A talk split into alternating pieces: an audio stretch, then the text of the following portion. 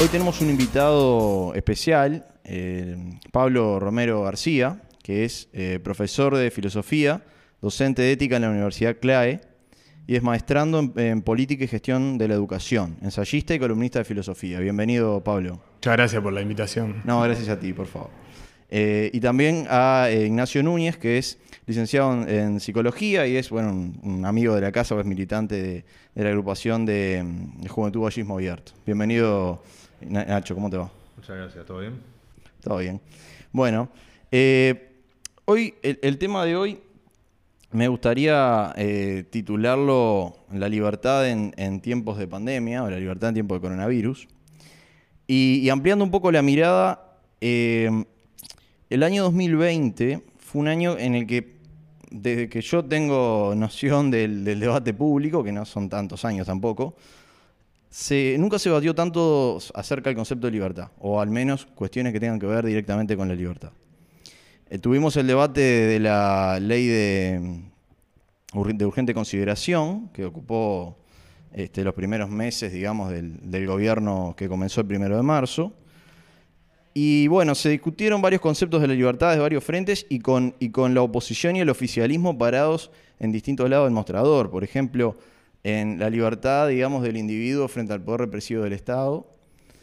Eh, todos sabemos que en la se endurecieron algunas, algunas penas, endurecieron, este, digamos, este, eh, potestades este, que tenía la, se flexibilizaron algunas potestades que tenía la policía, en fin. Y eso encontró a la oposición, a la nueva oposición, al Frente Amplio, digamos, eh, discutiendo frontalmente, oponiéndose a eso.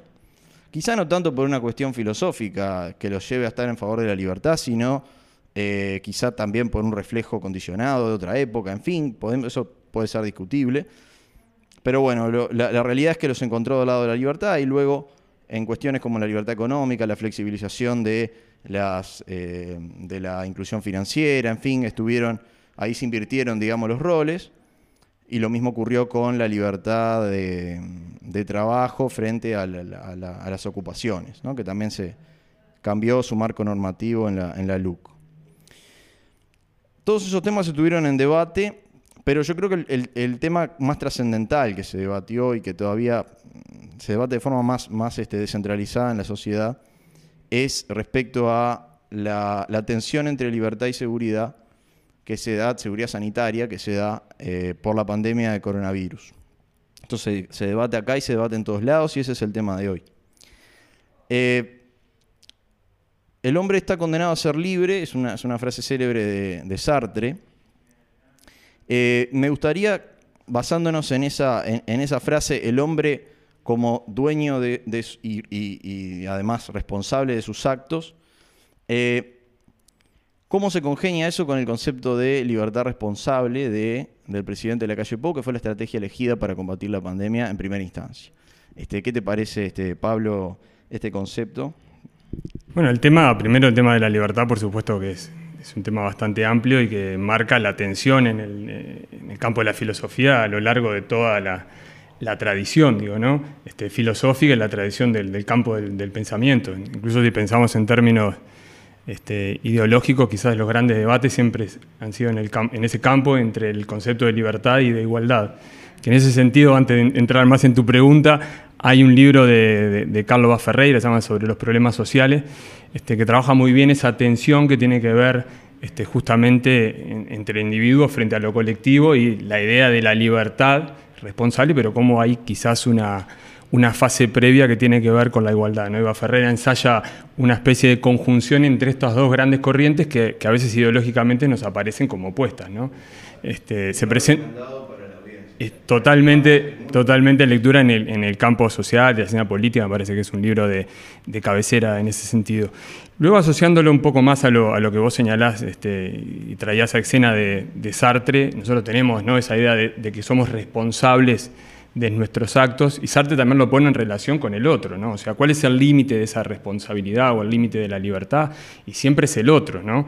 O sea, nuestra libertad llega hasta el punto en que puede afectar este, al otro sujeto, pero también hay ciertas determinantes ciertos condicionamientos de esa libertad que quizás en Sartre no están del todo abordados, ¿no? Este, esas limitaciones que nosotros podríamos ver. Sartre siempre hay una idea de que el hombre toma conciencia en algún momento de su vida, de sus posibilidades y toma decisiones este, considerándose un sujeto libre, ¿no?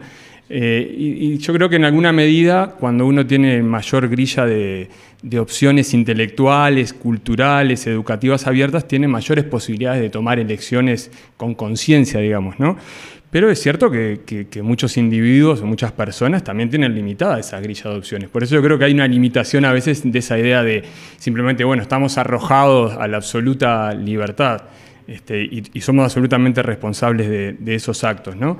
Eh, creo que hay una hay condicionamientos a trabajar desde ese lugar, desde lo social, y que ahora se recrudecen con, la situación de, la pandemia, ¿no? porque también esa responsabilidad y libertad individual está siempre en juego con el espacio de lo colectivo, o sea, con el bien común, o sea, hasta qué lugar la libertad individual debe priorizarse o está por sobre los intereses generales del, del bien común, ¿no? Y ahí, bueno, es todo un dilema a trabajar, ¿no? Este, y nosotros ahora podemos tener un retraimiento en función de la emergencia sanitaria de algunas libertades individuales, por ejemplo la de movimiento, ¿no? o sea, estamos ahí, este, y eso se hace en nombre del, bien colectivo, del bien general. Este, creo que hay situaciones particulares como estas en donde se pueden haber, este, realizar ciertos corrimientos, pero esa libertad está siempre, digo, en juego con el, con el bien colectivo. O Ignacio. sí, eh, yo de, la psicología, por lo menos, yo creo que el ser humano es un, es un ser que, lucha para ser libre. Eh, como bien decía eh, Pablo hace poco, los determinantes ya vienen de, desde antes que la persona nace, en base a eh, toda la, genética, la, biología de la persona, pero mismo también los factores culturales en los cuales la persona está, está metida antes de nacer. Eh, después, por supuesto, nace y ahí entran en juego toda la parte social y toda la parte eh, cultural que, por supuesto, eh, inciden en las distintas situaciones y las distintas decisiones que toma la persona. por supuesto, no es lo mismo una persona que, como, bien decías, que tiene una cantidad de recursos, tanto económicos como culturales, más amplios, que una persona que los tiene más limitados y por ende tiene menos menos margen de, accionar. Eh, en cuanto a lo que es eh, eso, eh, cómo se relaciona esto con el tema de la libertad responsable de, propuesta por el presidente de la calle, Pou, también hay un tema que es la influencia de lo social, la, cohesión social a la cual naturalmente nos empuja a tomar ciertas decisiones, nos predispone a tomar ciertas decisiones. Más allá de que no era eh, ilícito, eh, por ejemplo, salir a la calle, igual la gente lo tomaba por, un, por una consecuencia social más que una legal.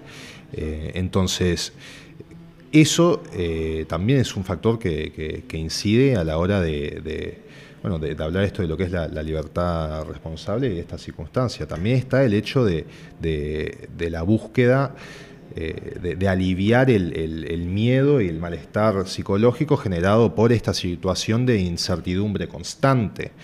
Eh, a lo cual ahí nosotros buscamos una figura la cual nos brinda seguridad. En este caso, las autoridades gubernamentales y el presidente, por supuesto, como a, la cabeza de, eso. Pero bueno, eh, esos dos factores creo que jugaron un, eh, un, papel importantísimo a la hora de esta, esta actuación social del retraimiento voluntario que terminó siendo. Eh, sí, puede que, quizá otros experimentos de otras estrategias, como la, que la que se aplicó en Argentina, que fue, digamos, mucho más restrictiva, había que pedir permisos para salir, para circular. Eso además trajo aparejado este, frustración social, digamos, en, muchos aspectos, porque había casos en los cuales era muy difícil, que, no, estaba, previsto, y por ejemplo, pasó el caso de un, de un, padre que no llegó a ver a una hija que, estaba, digamos, este, por, morir, y, cosas que frustraron mucho a la gente y eso quizás llevó invocó la desobediencia civil, no tanto por la frustración y también por la necesidad, ¿verdad? Y quizá apelando a la libertad como que la gente se acomoda, ¿no? No sé qué opinan en ese sentido ustedes. No, y hay, a, ver, tenemos el, ejemplo quizás más, más radical de lo que sucedió en Asia, ¿no? Con la, con la pandemia, que son sociedades mucho más cerradas. En China mismo pensemos, digamos que cuando se expande ahí el virus, dice, bueno, millones y millones de personas, esto va a ser una una hecatombe dentro de todo, se controló, si se quiere, rápidamente para lo que era esas posibilidades ¿no? de, este, de debacle total, pero tiene mucho que ver con justamente una sociedad absolutamente del control, ¿no? del control extremo. Digo, en sociedades, China tenemos 200 millones de, cámaras, este, los sujetos se le puntúa socialmente en, relación a, su obediencia ¿no? al, régimen político. Entonces ahí los grados de, discusión en torno a la libertad individual son muy escasos, digamos, ¿no? O sea, rápidamente la gente pasa una obediencia, ahí ya no hay tanto un llamado a la responsabilidad como conciencia social, ¿no? O, o, como miedo individual también, y yo me protejo, ¿no? Y me protejo de ese lugar.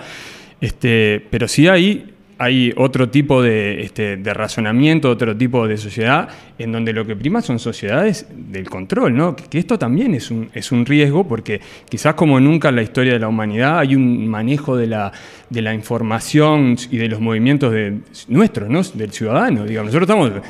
Eh, parece como, ¿se acuerdan aquella sociedad distópica de Orwell, de, ¿no? 1984, del gran hermano?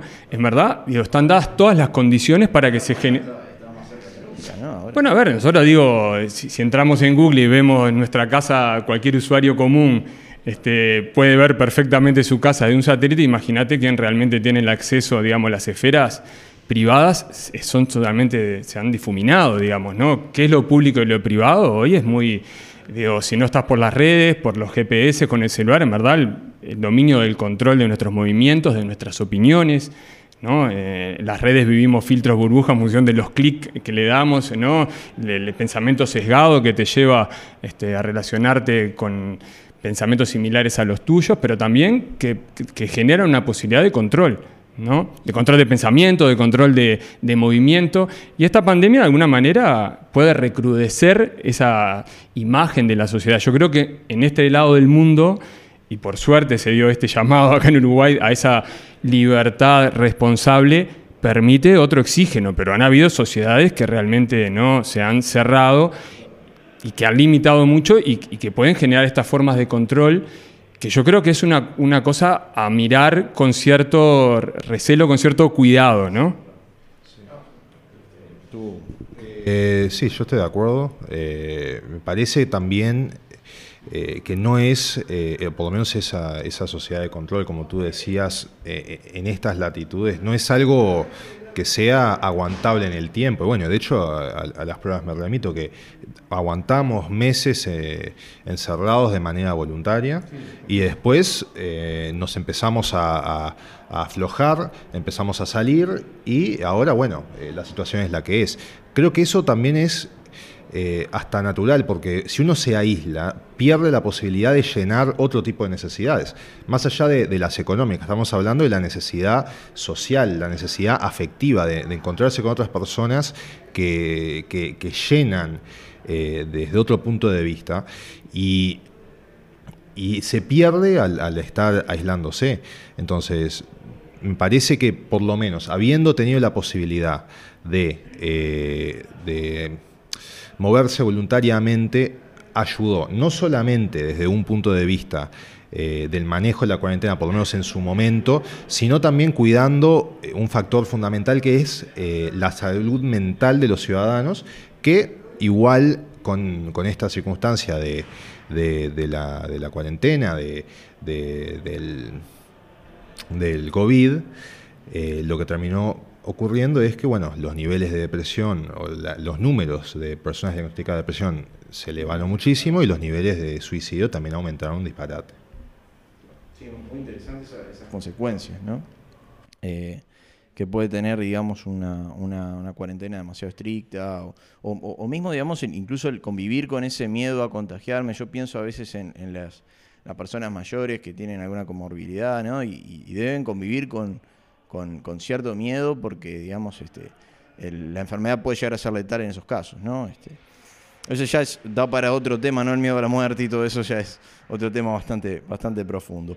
Eh, un poco las consecuencias, como, como decía Nacho, eh, me interesa eh, discutir ahora un poquito el, rol de la educación, o sea, primero el rol de la educación para, para construir una sociedad libre, es decir, necesitamos una sociedad educada, esto ya desde, el liberalismo clásico, incluso hasta, hasta Adam Smith lo decía, sí, parece raro que uno lo diga, pero en, la riqueza de las naciones está, si, si, si, el Estado tiene que gastar en educación, que gaste, porque es necesario para, para, para construir una sociedad libre, este, al revés de lo que muchos de los prejuicios que caen sobre Adam Smith, ¿no? que la mano invisible y todo eso, eh, pero ya incluso lo, se proponía en, esa época. Y bueno, para construir una sociedad que pueda convivir en, libertad de forma armoniosa, eh, ¿qué, roles este, cumple la educación? Eso te quería preguntar a ti, Pablo, que, es un tema que sé que te interesa. Y luego las posibles consecuencias que, puede traer, digamos, este año eh, en Uruguay y en, otros países, porque Uruguay dentro de todo ha sido un país que, digamos, conservó bastantes horas de clase, en fin, pero hay otros países, por ejemplo, Argentina no tuvo prácticamente en, todo el año clases y eso puede tener consecuencias muy graves, principalmente en, los niños de, contextos este, vulnerables este, y pobres. Eh, así que bueno, Pablo, no sé qué opinas de esto. A todos, así que de diferentes lugares podemos este, opinar perfectamente. Relacionando con la libertad tiene algo que ver con lo que dije ahí al, comienzo. O sea, yo creo que eh, esta amplitud de la grilla de opciones ¿no? que puede tener un sujeto es lo que de alguna manera este, marca o establece su capacidad de, sujeto libre. Y la educación, en buena medida, es contextualizar al sujeto ¿no? en su mundo, pero también descontextualizarlo, o ¿no? mostrarle ese otro afuera, ese otro, este, esas otras posibilidades. Yo trabajé durante muchos años en, el liceo de descontexto, donde muchos de los gurises, por ejemplo, por decirte, trabajaban en el liceo en Piedras Blancas y no conocían la playa. Tomaban el 192 que lo podían dejar en positivo, bueno, no habían ido. Su mundo era un mundo de un par de cuadras. Este, y por ahí estaban anclados en familias que venían de tres, cuatro generaciones de fracaso educativo con ciertos oficios, cierta supervivencia, pero ese era su mundo y, sus posibilidades eran limitadas a ese mundo y era muy difícil la amplitud de poder ver que había algo más allá, ¿no? Alguna vez llegamos a ir hasta el Teatro Solís y no conocían, o sea, habían cuestiones que tienen que ver con hasta con símbolos culturales este, vacíos que, uno piensa que podrían ser vacíos y que no están dados en, en muchos contextos, ¿no? Entonces, también eso de contextualizar sacarlo de su lugar y mostrarle que hay otro mundo, otras posibilidades, eso tiene que ver con la, con la tarea educativa y con la tarea de un, educador en, este, en particular. Este, yo creo que ahora con esta situación de, la pandemia, lo que quizás a mí me ha dejado más preocupado es que se han acentuado ciertas brechas de desigualdad que, ya estaban, no es que se generaron con la pandemia, ¿no? Pero nosotros con la conexión, con el pasaje de la, de la virtualidad de la, perdón, de la presencialidad a la virtualidad, este, rápidamente perdimos ese contacto en, el mundo virtual con los quintiles más bajos. ¿no? O sea, los sectores este, socioeconómicos, culturales fueron los que más rápidamente se desconectaron. Este, y eso tiene unas consecuencias importantes, porque si ya las brechas estaban marcadas, vamos a ver que tenemos un alumnado que ha tenido muchos menos horas de clase, mucho, una continuidad pedagógica absolutamente cercenada, vamos a tener números de deserción escolar importante, y hay una diferencia trazada entre la educación privada y pública y dentro de la pública con aquellos que tienen una cierta contención en el espacio familiar y que manejaban un capital cultural este, capaz de hacerlo sobrevivir a esta situación este, de pasaje de la virtualidad a la presencialidad, ¿no? de la presencialidad a la virtualidad y después ese regreso, ¿no? que también fue traumático porque muchos directamente no volvieron. Yo creo que ese es el, principal desafío que tenemos por delante, es ver cómo podemos trabajar, sobre todo con estos quintiles que, ya venían mal y que esta situación va a agravar esa... Este, va, a agravar esa cuestión en, términos educativos, ¿no? Y ahí nos jugamos de alguna manera la construcción de esos espacios de libertad, ¿no? Que, este, un sujeto de la igualdad de oportunidades que, creo que es lo que la educación debe brindar. Sí, eh, Sí, totalmente de acuerdo con el diagnóstico. De hecho, ya antes de esta situación, eh, habían estudios que demostraban que las personas por debajo de la línea de pobreza, la, ya en la pobreza crítica en, lo que era el Uruguay, ya arrancaban con, un hándicap a nivel de inteligencia. O sea, comparado con una persona de clase media, por ejemplo, la falta de estímulos, como por ejemplo el hecho que mencionabas eh, de no conocer la playa, no conocer el, me acuerdo un profesor hablaba también de, de, no conocer el, shopping Punta Carretas, por ejemplo, son todos eh, estímulos que van formando lo que es eh, la, inteligencia de la persona, el momento crítico sobre todo, que es en la, en la infancia, y, y ya arranca con ese hándicap y tienen varios puntos por debajo del promedio a nivel de coeficiente intelectual, lo cual limita la, capacidad de reaccionar frente a distintas circunstancias y resolver los problemas de manera exitosa. Por ejemplo, eh, en vez de, eh, yo qué sé, resolver un un conflicto entre dos personas, hablando, buscando encontrar una solución que sea beneficiosa para mismo la persona, pero también para el otro, eh, a través de unas conductas de violencia.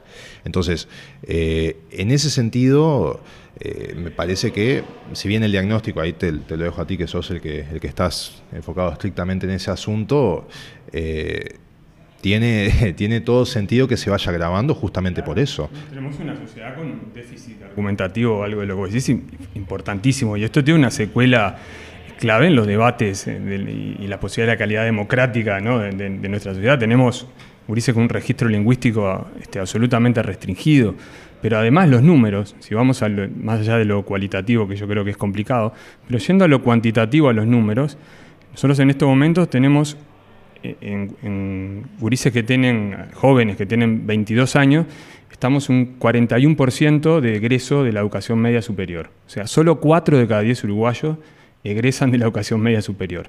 Esto nos ubica en el último lugar, estamos con Guatemala y Honduras, en el último lugar en Latinoamérica. ¿no? Las, consecuencias hacia adelante son, o sea, miren los números, estamos diciendo que 4 de cada 10, menos de la mitad de los jóvenes de las generaciones que nos van a ir sustituyendo, ni siquiera tienen la educación media superior completa. Dentro de, esa, esos números, los egresados son en, el quintil 5, vieron que se mide del quintil 1 al 5, eh, bien, el quintil 5 tenemos un 82% de egreso. Y en el quintil 1 y en el, tenemos un 18%, que creo que es 22 o 23 en el quintil 2. O sea, tenemos 63 puntos, 82, 18 más o menos, más de 60 puntos de diferencia entre, el quintil más alto y el más bajo.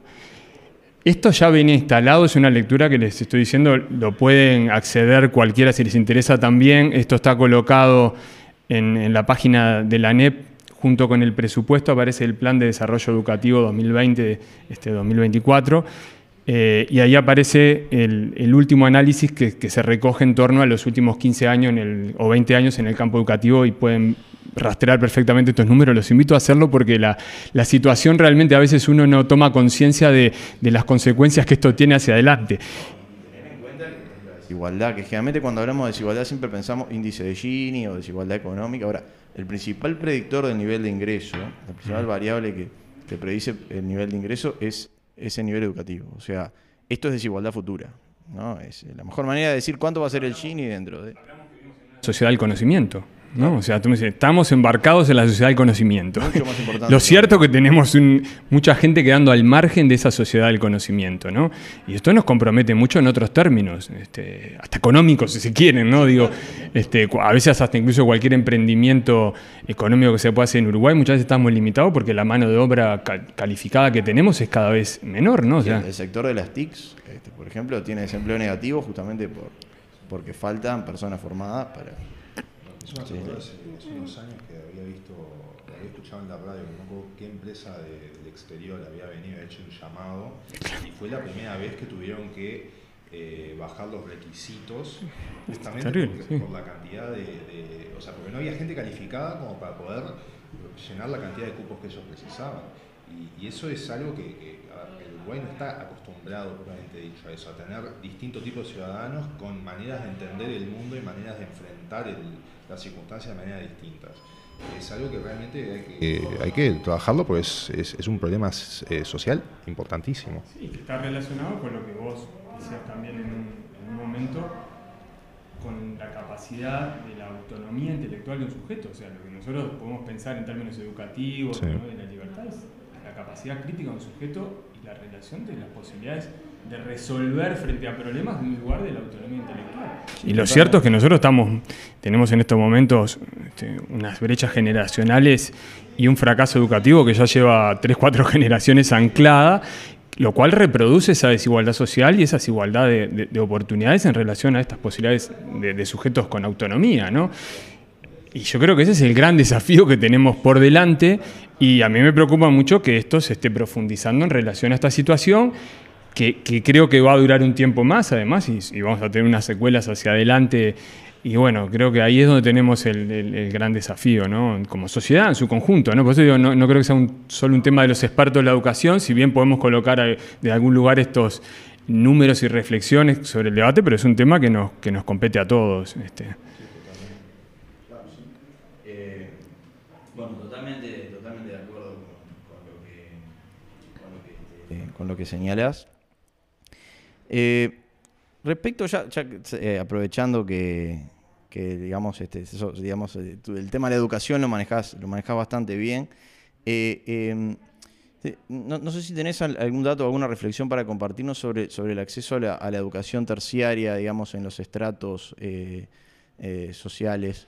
Eso, no sé si... ¿Hay algún dato del INED? Es lo último que hay en el informe Aristas este, y en los informes anteriores, que no me acuerdo cómo se llama el nombre, pero bueno, que habían de dos, tres años antes, que, marcan, nosotros, a ver, si uno mira este, fines de los 90, comienzos del, siglo XX, Uruguay igual ha avanzado en el acceso a la universidad. Sí, claro. Este, y, hemos tenido una masificación de, la, educación de, 100 años atrás, ¿no? Arrancando la década del 30 al 40 del siglo XX se ha ido masificando este, el acceso a la educación, por suerte, ¿no? hay una posibilidad de, acceso.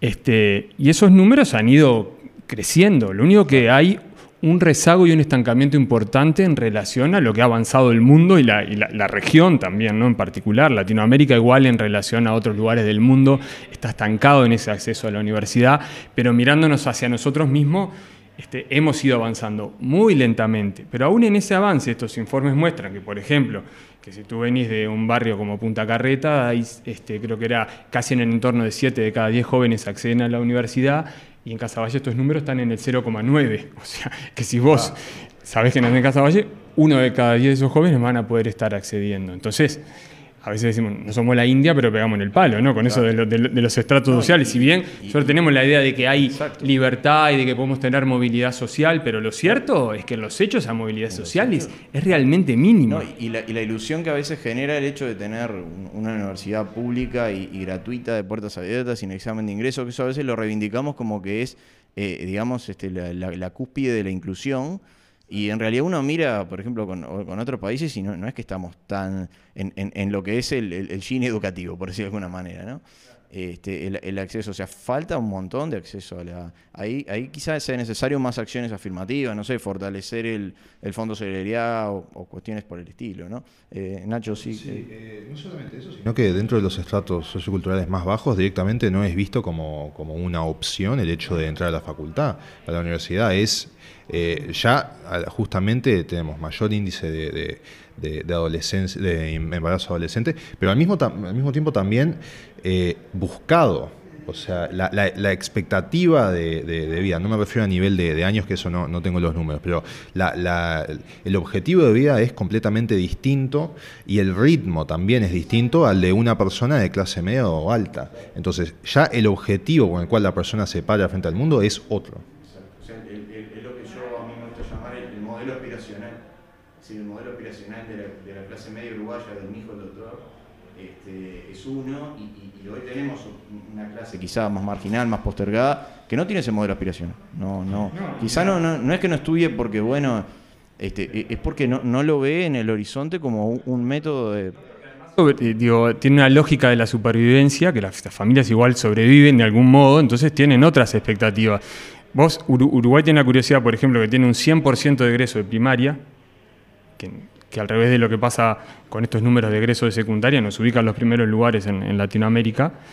Este, y sucede algo en el pasaje, yo digo que pasa entre diciembre y marzo de, primaria a la educación media, pero en el ciclo básico empieza este, un grado de deserción y, de rezago educativo y de, repetición, de abandono que, arranca a los 13 años y que, se larga exponencialmente hasta los 17 años. Entonces, en el entorno de los 15, 16 y con un rostro masculino y de periferia este, de, Montevideo, urbana, es donde tenemos los mayores grados de, chiquilines que abandonan el, sistema educativo, ¿no? y que muchas veces tienen que ver con esas lógicas de supervivencia incluso con la búsqueda de, trabajo, ¿no? con esa idea de, bueno, te fue mal en el liceo, te fue mal esto, laburan algo, ¿viste? O sea, pero salen rápidamente, y ahí es donde está faltando una contención desde lo familiar, desde, un mayor trabajo en, los territorios, más allá de pensar las posibilidades de ayornamiento del sistema educativo, que por supuesto también hay que discutirlo, de la currícula, de las prácticas pedagógicas de los docentes,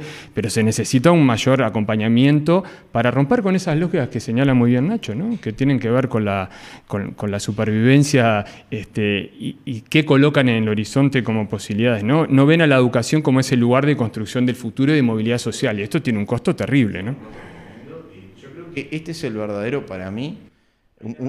era, claro, no, pero digo, este, no, nos derivamos del tema, pero igual es, todo, todo tiene que ver con todo. muchos pero e, e, esto que estábamos conversando, para mí es el verdadero debate de la meritocracia. Es decir, la, meritocracia eh, está, está banalizada. Es decir, se, la entiende como, o, es este la charla TED del tipo que empezó en un garaje haciendo una, empresa y, se hizo millonario, o, es, eh, eh, digamos, y no tiene sensibilidad social ninguna o es, bueno, te estás olvidando de eh, los más desfavorecidos, o hay que eliminar el mérito porque como no todos van a llegar, o sea, creo que el verdadero debate de la, meritocracia pasa por qué modelo aspiracional tienen este, las distintas clases sociales, los, los géneros también, ¿no? Este, eso es un tema este, histórico. El modelo aspiracional de la mujer no era el mismo que el del hombre y eso llevó a las desigualdades que...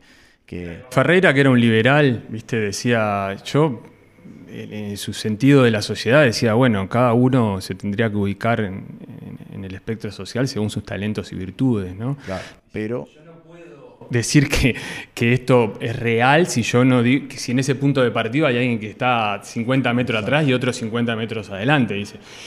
debería intentar para, que esa competencia bien entendida sea lo más este, justa, digamos, acercar al punto de partida a aquellos que están más allá abajo, ¿no? Por eso él era decir, vamos a comenzar por algunos índices de igualdad y después sí larguemos al sujeto a la libertad.